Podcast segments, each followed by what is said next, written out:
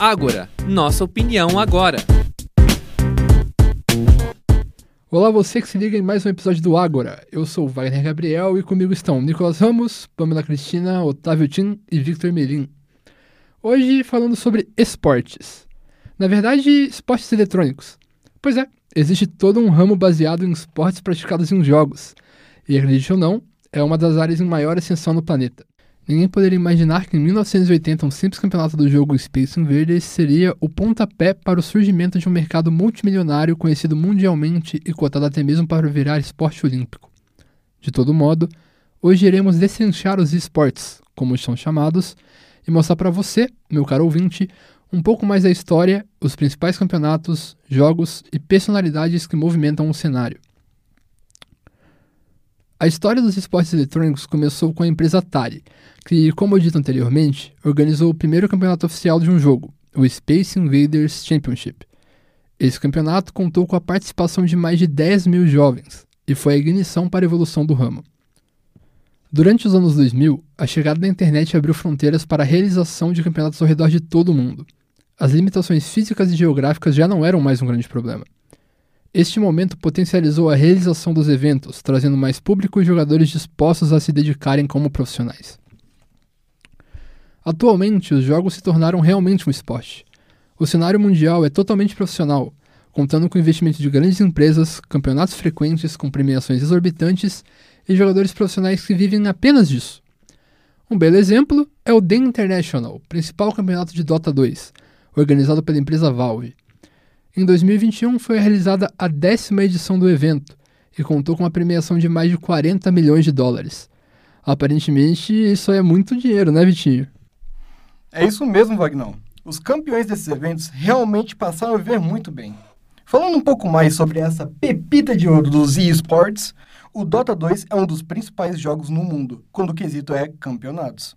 O The International é considerado por muitos o maior evento de eSports do mundo ele adota um sistema de premiação baseado em microtransações dentro do jogo, fazendo com que os próprios jogadores apoiem os times e aumentem cada vez mais o prêmio.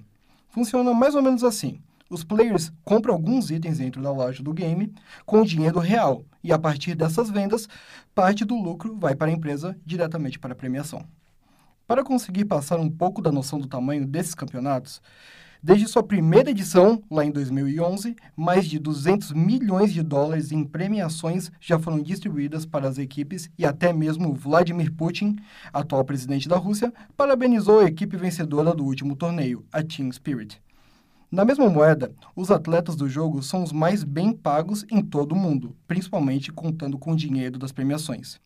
Infelizmente, o cenário de Dota 2 no Brasil não é tão grande quanto esse mundo lá fora, Nunca fomos campeões do evento, mesmo conseguindo alcançar boas campanhas na maioria das edições.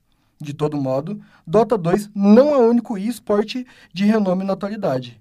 O irmão não tão distante, amado por muitos e odiado por todos, o League of Legends, também conhecido como LoLzinho, se mantém há anos como o esporte eletrônico mais famoso.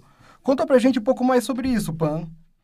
De fato, o League of Legends é atualmente o esporte eletrônico mais famoso do mundo, apesar de funcionar de maneira um pouco diferente dos outros jogos. Os eventos do jogo criado pela Riot Games sempre atraem olhares de milhões de telespectadores. O calendário funciona em um sistema de campeonatos regionais, organizados pela própria empresa, que dão vaga para o principal evento do ano, o League of Legends World Championship. No último ano, por exemplo, o Mundial alcançou um pico de quase 46 milhões de espectadores simultâneos, número recorde na modalidade. Em 2021, não está sendo diferente. O campeonato que está acontecendo na Islândia está atraindo cada vez mais olhares dos jogadores. Diversas histórias estão sendo contadas entre os profissionais como o ressurgimento do Faker, considerado o maior jogador profissional de todos os tempos. Fake passou por alguns anos conturbados, sem conseguir nenhum título expressivo, nem mesmo na Coreia, em sua liga local.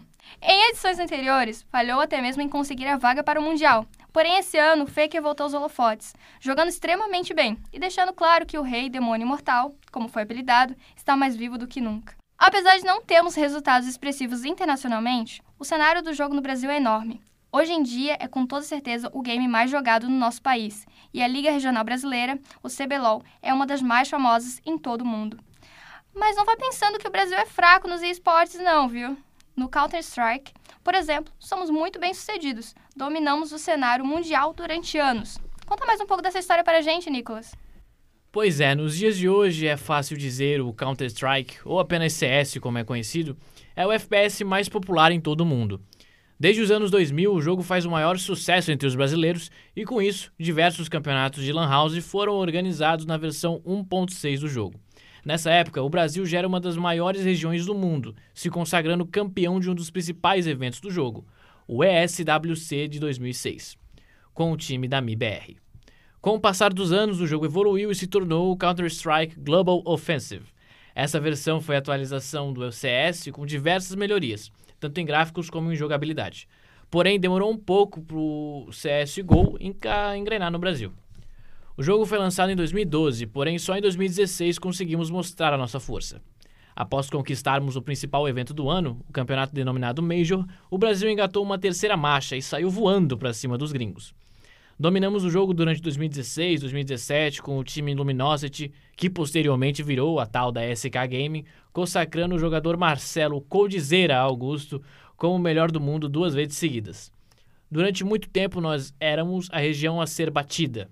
Todos os times do mundo voltaram a sua atenção aos brasileiros, estudando e encontrando alguma maneira de bater de frente. Muitos consideram que o auge das equipes brasileiras foi o maior exemplo de Counter-Strike bem jogado. Até hoje, diversos nomes brasileiros se mantêm no topo do cenário. Gabriel Fallen Toledo, o tal do Fallen Stop Blowing My Mind, multicampeão ao lado de Coldzera, por exemplo, continua a jogar em altíssimo nível, agora em uma equipe norte-americana, a Team Liquid. Fallen deixou um imenso legado no Brasil, criou cursos e organizou diversos campeonatos. Se hoje o CS é o que é no Brasil, é graças a esse homem. E que homem.